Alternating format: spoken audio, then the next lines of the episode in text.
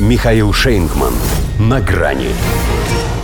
Исчезающий вид. Байден пригрозил Китаю санкциями за панголинов. Здравствуйте. На грани.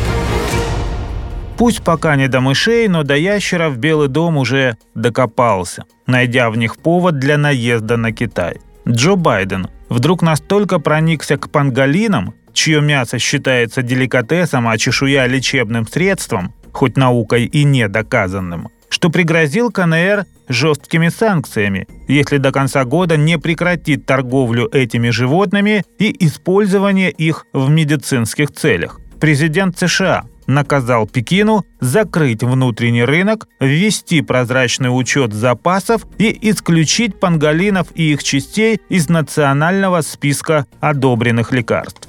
Поднебесной тут же дали понять, что не стране, не сумевшей создать у себя приличные условия даже для пары панд, одолженных ей от чистого сердца, учить заботе о живой природе. Сами сказали, знают, как беречь единственных в мире чешуйчатых млекопитающих, а посторонних просят не лезть ни в свое дело и не эксплуатировать проблему для нанесения вреда репутации Китая. На Байдена эта отповедь вряд ли произведет впечатление. Не для того он включил в себе Грету Тунберг.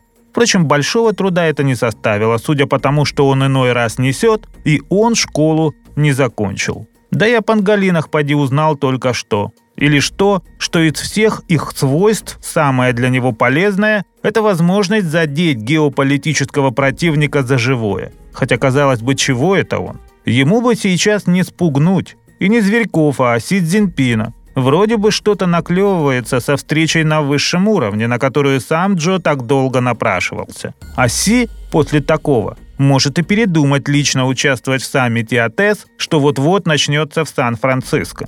Не приехал же он в Дели на большую двадцатку, несмотря на то, что Байден его и там поджидал. Но старый маразматик ведет себя, словно сам не знает, чего он в конце концов хочет. Он отправляет госсекретаря в Пекин наводить мосты, но по его возвращении тут же обзывает председателя КНР диктатором.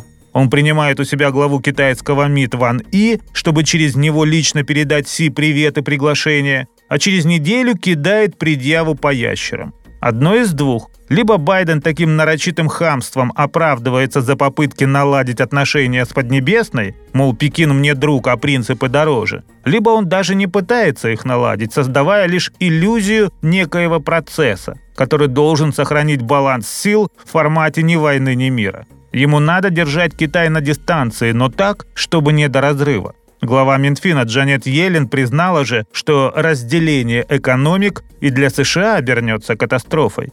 Вот и приходится президенту лавировать, что не делает ему ни чести, ни рейтинга. По опросам он проигрывает Дональду Трампу 5 из 6 колеблющихся штатов, которые и обеспечили ему победу на выборах 2020. Так что панголины – это совсем не то, что его должно волновать в первую очередь. Сам ведь тоже исчезающий вид – тот редкий экземпляр, что, дожив до 80, сохранил интеллект девочки-недоучки. До свидания. На грани с Михаилом Шейнгманом.